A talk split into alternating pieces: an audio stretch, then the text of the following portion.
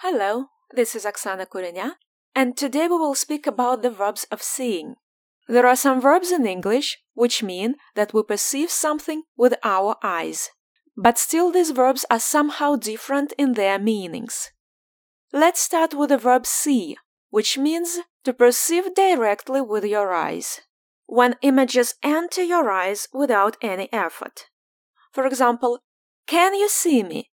I'm waving to you from the farther corner of the room. Or, during their holiday, they saw a lot of sights.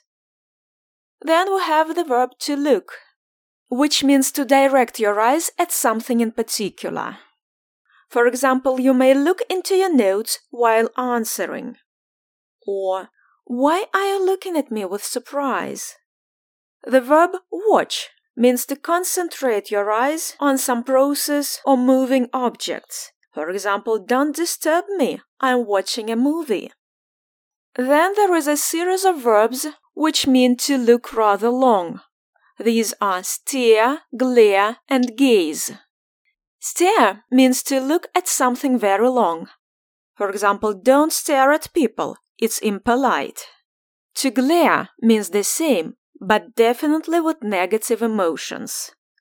For example, she kept talking during the show and people glared at her. While gaze means quite on the contrary, when we stare at somebody or something in surprise, deep in thought, or in admiration. For example, Jane gazed at John with admiration. Unlike these three verbs, the verb glance means to look quickly at something, to look very fast for a moment. The lady entered the room and glanced at the guests. And the final verb for today is to behold. This verb is a bit archaic and bookish. We may use it in literal language or come across it in books of fine literature and poetry. For example, he beheld the sunset and thought of the future. There is a noun derived from this verb, beholder, the one who beholds, the one who looks.